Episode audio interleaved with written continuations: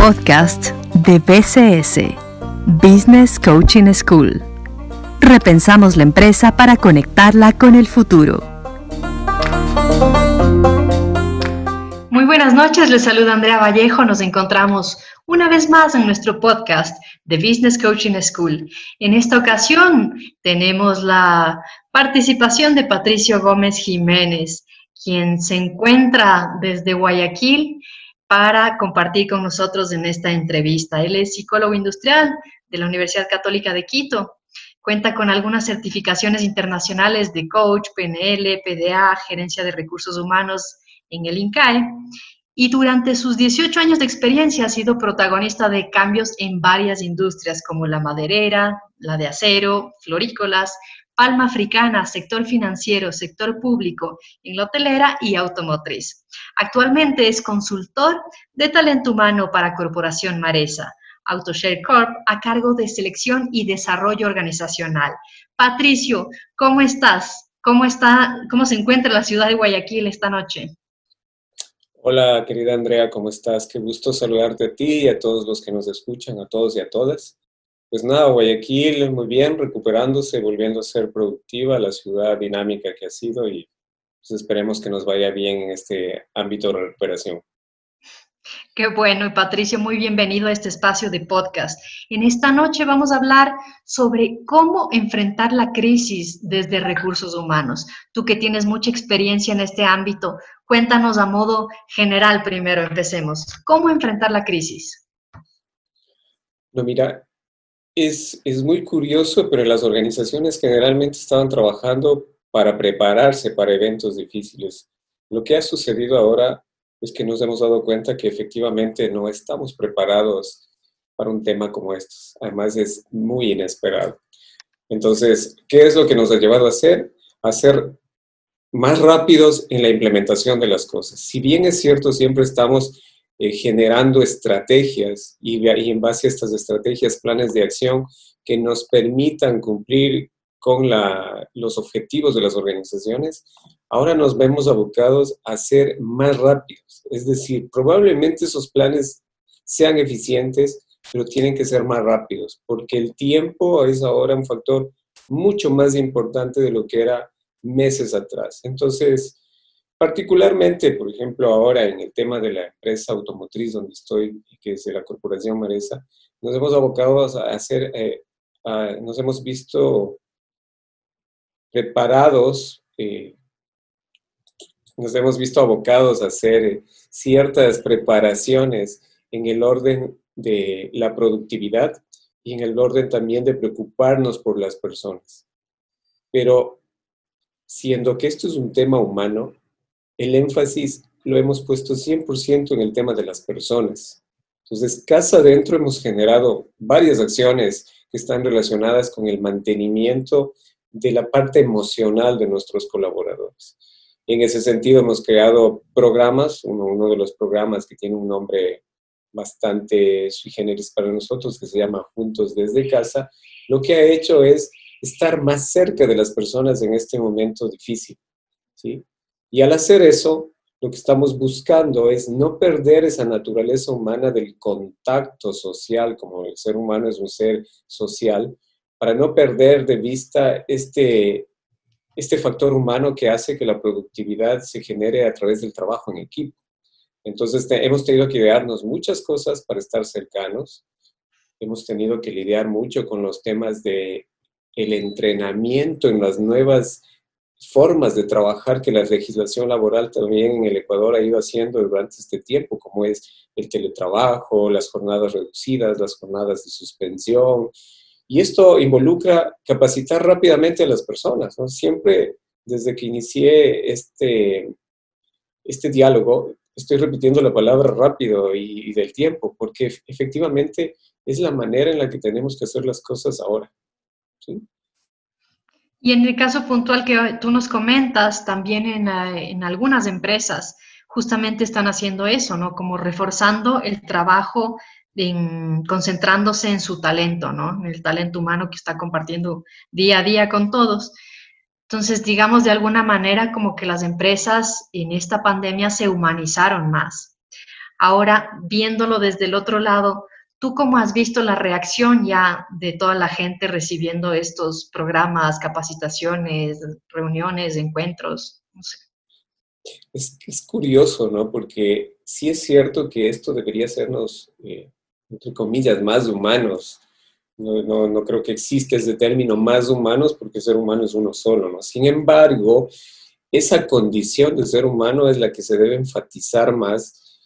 Y te decía que es curioso porque en algunos casos el factor emocional ha sido tan intenso que hay muchas personas que se han bloqueado, que se han cerrado, eh, que les ha ganado el miedo, la incertidumbre, y entonces eh, nosotros como área de talento humano las organizaciones tenemos que buscar las herramientas necesarias para poder provocar estas catarsis de emociones, estos procesos de resiliencia que se vayan aprendiendo. Entonces, claro, en estos programas lo que hemos tratado es de tener siempre la presencia de expertos en la parte emocional, en la parte psicológica, en la parte de liderazgo, para poder ir trabajando con ellos. Pero una de las cosas fundamentales, que, que eso no ha cambiado y creo que no va a cambiar en mucho tiempo, es que las líneas de supervisión son muy claves aquí. No necesariamente solo la persona de talento humano, sino las líneas de supervisión. Entonces hay que prepararlos, entrenarlos a, ellos para que sean quienes desde su propia perspectiva interior entiendan cómo son sus emociones y cómo manejarlas y de la misma forma hacerlo empáticamente con sus equipos. Bueno, en el caso de Maresa han logrado organizarse como en algunas empresas grandes que han podido sobrellevar esta etapa, pero lastimosamente también hay otras empresas que les ha tocado tomar decisiones un poco más drásticas, entonces ha habido bastante, bastante despido, hay más desempleo a nivel mundial, no solo en el Ecuador. ¿Y tú eh, cómo crees que se pueda afrontar el desempleo y el futuro? después o durante esta pandemia que estamos viviendo? Yo veo que hay un ámbito de responsabilidad muy grande y muy marcado que le corresponde al Estado. Lamentablemente no tenemos un marco político realmente que genere productividad ahora, sino más bien un marco político de, de una recesión económica que está limitando todos estos temas de productividad. Claro, se está reduciendo el Estado, generando desempleo están cerrando empresas o están acortando sus nóminas las empresas, generando desempleo. Entonces corresponde al Estado generar políticas donde se genere eh, nuevo empleo, pero también corresponde a las empresas ir generando culturas que permitan a sus colaboradores ver mucho más allá de lo que normalmente están acostumbrados. Y esto, por ejemplo, es empezar a fomentar culturas que estén más dispuestas a ver eh, factores y comportamientos mucho más intensos en, en temas como la innovación, por ejemplo, en temas como el emprendimiento, en temas de cultura, de una cultura con hábitos distintos. Ahora, si bien es cierto que esto es importante, también hay que ser conscientes de que esto es un trabajo de largo plazo, porque crear una nueva cultura, tanto en las organizaciones y, mucho más en, un Estado requiere mucho tiempo, probablemente de una o de dos generaciones. Sin embargo, eh, en el tema del, del, empleo, yo creo que es importante que ahora eh, las empresas aprovechen los nuevos esquemas laborales, la reducción de jornadas, los, los horarios acortados, el teletrabajo, para poderse achicar y tener estructuras más livianas y, pues, ser más productivos. Pero por otro lado también está eh, el comportamiento que está teniendo la economía. Es decir, hay muchas empresas que están teniendo recesión y hay otras que están teniendo un eh, protagonismo mucho más amplio, como por ejemplo la industria de los alimentos, la industria, la parte de los seguros médicos, la parte de la medicina, todos los servicios a domicilio. Entonces son empresas que están en la posibilidad y en la capacidad de ir creciendo en, en comparación contraria con otras que están decreciendo y quizás hasta desapareciendo. Pero también es necesario que las empresas empiecen con este tema de la innovación que comentaba hace un momento a transformarse, Mira, por ejemplo, en la industria de la panadería hay, hay ciertas panaderías que no han podido vender o que no están vendiendo como antes, pero es que sin embargo ahora están vendiendo su producto hacia las casas ya no terminado, sino para que sus clientes los terminen en casa. Hay ciertas cadenas de restaurantes que ya no venden los alimentos para servirse o para domicilio, sino que sirven de manera que llegan a la casa y se preparan. Hay tiendas o supermercados pequeños de los barrios que están dedicados a conocer más de cerca a sus clientes para entregarles lo que necesitan justo a tiempo y en su domicilio. Entonces, entonces requiere de una inventiva mucho más grande. No hay un, chico eh, mexicano que se dedicó a hacer eh, eventos de diversión a través del Zoom, inicialmente gratis. Pero cuando la gente se dio cuenta de lo efectivos que eran, entonces le empezó a cobrar 5 dólares por, por acceso. Y hoy entiendo que está cobrando 10 dólares por acceso y tiene más de 300 personas siempre en sus eventos. ¿Por qué? Porque se dio cuenta de que había un campo de personas que estaban solas y que necesitaban algo de diversión y, eso lo explotó. Entonces, en esa misma línea de este comportamiento, de la innovación, y del emprendimiento, las empresas tienen que trabajar, pero también el Estado mucho más. Definitivamente ha sido un momento para todos replantearnos y en el caso de las empresas también replantear un montón de, de protocolos inclusive y va a seguir generándose más cambios ¿no? a medida que pase el tiempo. Les recordamos que nos encontramos en entrevista con Patricio Gómez con el tema de cómo enfrentar la crisis desde recursos humanos en nuestro podcast de Business Coaching School. Patricio, y tú que tienes em, bastante experiencia respecto a la implementación de programas de calidad total de ISO 9000, en planificación estratégica de desarrollo organizacional, en sistemas de mejoramiento del ambiente de trabajo y bueno, varios temas más que competen al ámbito organizacional. ¿Tú crees que también en todo este cambio que está surgiendo a nivel empresarial en todo el mundo, lleguen también a modificarse ciertos parámetros dentro de estos programas de, calidad total?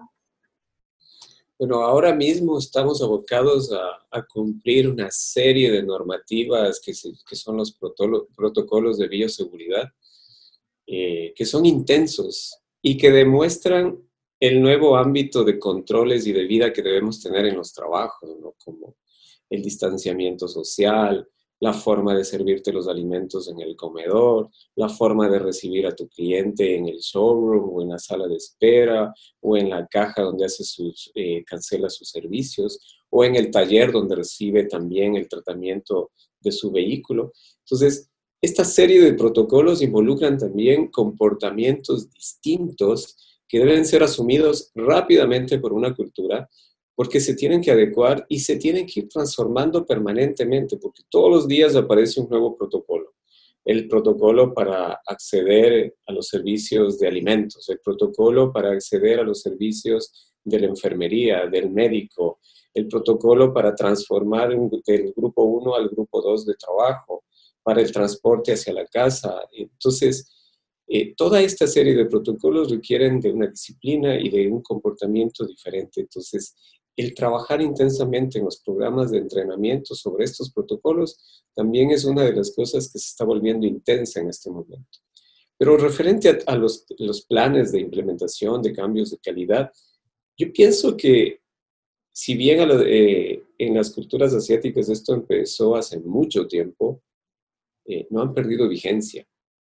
Tanto es así que es precisamente esos hábitos de cultura los que les llevó a estos países a salir más rápidamente y triunfantes de esta crisis.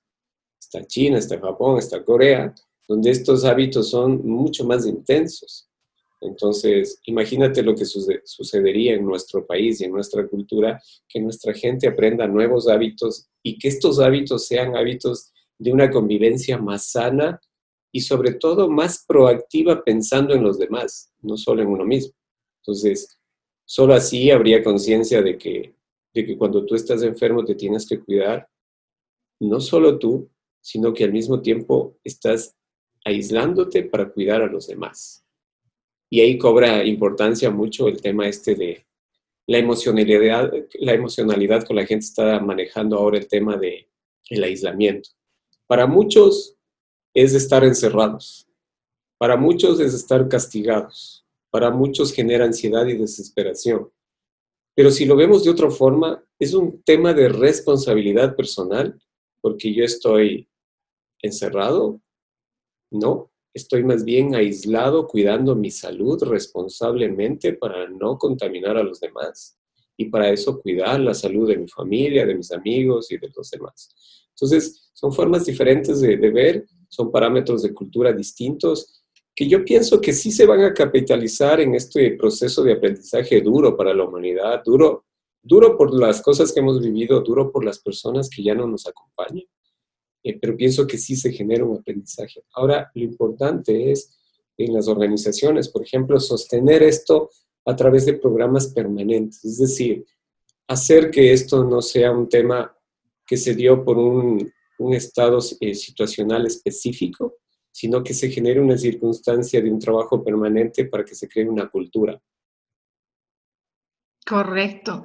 Em, también de alguna forma crees que eh, Ahora también las empresas pueden evidenciar la importancia en tener un plan de crisis y el saber manejar adecuadamente la comunicación. Por supuesto. Fíjate que en las organizaciones, por temas legales y por temas de, haber sido proactivos y detectar las cosas a tiempo, hay eh, en el tema de la seguridad y salud eh, ocupacional, eh, comités, brigadas que guardan la seguridad cuando hay un evento catastrófico como un terremoto, como un incendio, como un accidente. Pero este tema probablemente se nos escapó. Entonces, ahora que hay que hacer es redimensionar estos comités, estas brigadas, esta preparación, pero enfocados en temas como estos que ya nos permitan estar preparados. De hecho, una de las cosas que está por venir, eh, uno de los fenómenos que es resultado de lo que está pasando, es que podemos tener una pandemia emocional. Así los psicólogos clínicos lo van a llamar así, que es una pandemia emocional.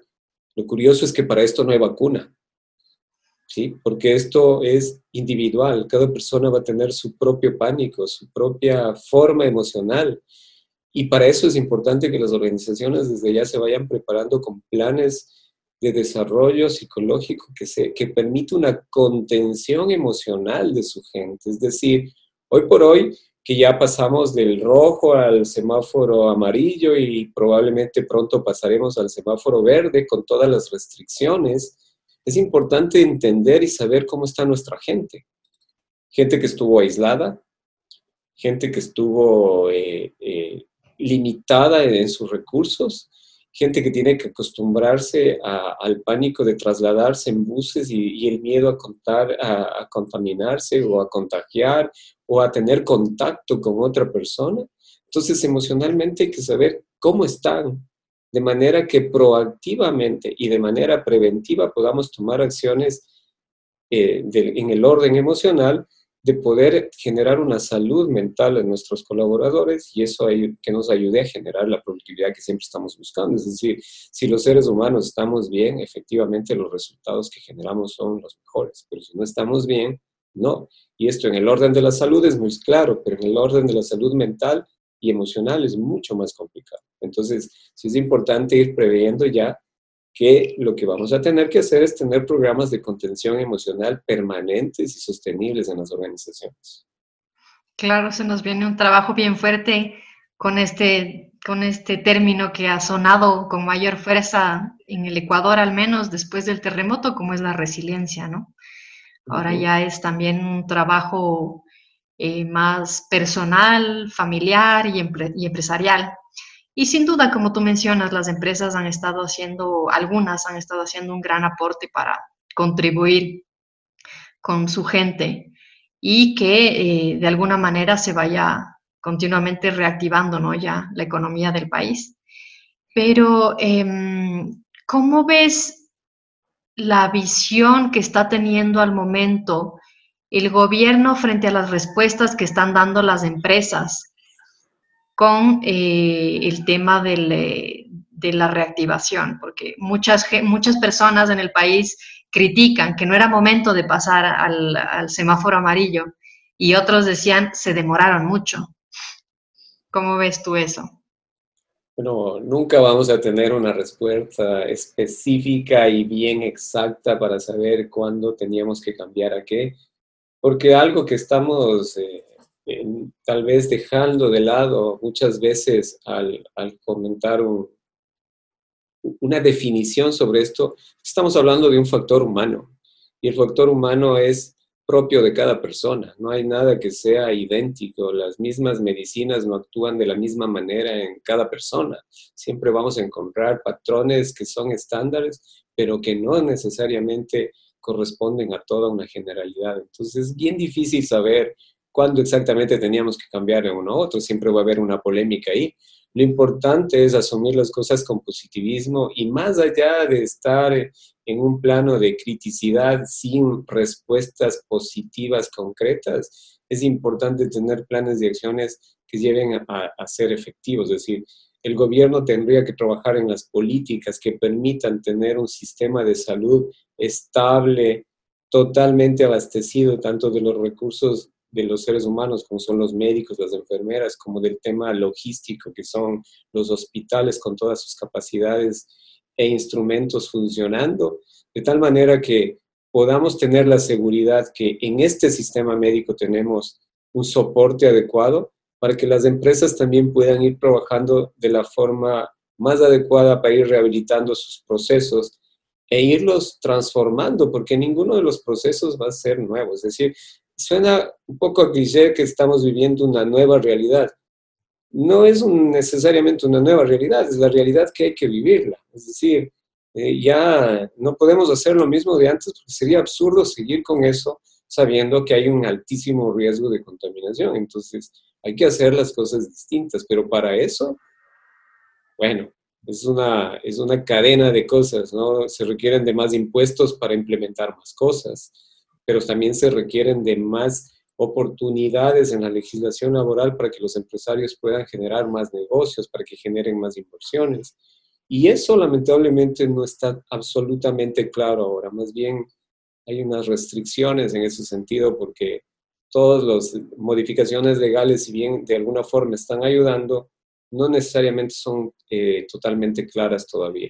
Y además existe el tema de que son temporales. La temporalidad la va a poner cada empresa, es decir, puede ser seis meses, renovables a seis meses más, pero en realidad tiene que ser algo que ya se vaya transformando en este tema de vivir de una manera distinta.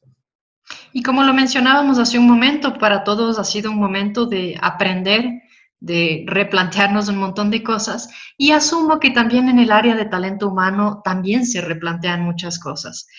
En esta etapa que hemos vivido, eh, que la gente ha recibido alguna capacitación o algún tipo de ayuda, también se ha visto del otro lado que algunas personas sí reaccionan a ello y a otras les ha costado como que todavía un poco más adaptarse a lo que estamos viviendo ahora. ¿Crees tú que ahora para las áreas de talento humano tomen en cuenta ciertas características en las personas eh, ahora en el momento de una entrevista? Pienso que sí, ahora es muy importante, como siempre lo ha sido, ser bastante precisos en el tema de la, del diseño del perfil que se necesita para cada cargo y luego del perfil de la persona que está aplicando para ese cargo. Siempre sabemos que en realidad el perfil ideal no existe, pero mientras más cercano esté la persona a ese perfil que estamos buscando, sin, sin duda que va a ser mucho mejor. Pero ahora tenemos que buscar otros factores. Tenemos que buscar personas con una alta resiliencia, entonces tenemos que idear la forma en la que vamos a medir la resiliencia de las personas. Tenemos que buscar personas con una mejor adaptación al cambio, entonces tenemos que idear la forma de medir eso. Tenemos que buscar personas con aspectos culturales diferentes para el manejo de estas crisis. Yo creo que una, una de las más grandes reformas en estos procesos va a ser el tema de, de medir nuevos comportamientos asociados a estos procesos de crisis. Porque en el tema de los conocimientos eso es como mucho más exacto. Es decir, si yo busco una contadora, pues pido contabilidad y ya está. Y, y, en finanzas igual y todo. Pero en el tema de los comportamientos es más importante. Y ahí estos comportamientos se tienen que asociar a la estrategia de la empresa. Es decir, si yo busco gente innovadora porque lo que quiero es tener un wow en el servicio al cliente, tengo que buscar esos comportamientos de una forma diferente y con mucha más precisión. Bueno, ahora en el mercado hay muchas herramientas para medición de tema de comportamientos, de temas de test para el tema de habilidades, inteligencia, y creo que por ahí va. Entonces vamos a tener que rediseñar estos perfiles y estos comportamientos que cada organización, eh, en función de su estrategia, necesita. Muchísimas gracias, Patricio. Ahora ya para concluir en este espacio, algo adicional que quieras mencionar a los empresarios que nos están escuchando en este podcast. Mira, es curioso, ¿no? Siempre en las organizaciones, cuando haces un evento, y cuando es un evento así súper impresionante, donde, donde la gente se queda muy movida emocionalmente, siempre preguntan y dicen, ¿y, ¿y mi jefe también asistió a esta charla para que él sepa? Y es curioso, a veces tú como gente de talento humano sabes y dices, no vino, no estuvo, entró y se fue. Y claro, ¿qué, qué, cuál es el mensaje de esto? Que en realidad los directivos, los altos directivos de las organizaciones se tienen que preocupar por hacer algo que es muy simple, pero que es absolutamente impactante y que marca la diferencia entre los verdaderos líderes. Y es el tema de ser ejemplo. O tú no puedes ser ejemplo eh, de cómo manejar la resiliencia, de cómo manejar la emotividad de tus equipos, eh, si nunca estuviste presente en los eventos que, donde se trataron estos temas que solo te preocupaste probablemente de aprobar el presupuesto, pero que nunca te interesaste en manejar los temas. Entonces, cuando quieres transformar las culturas hay que ser ejemplo.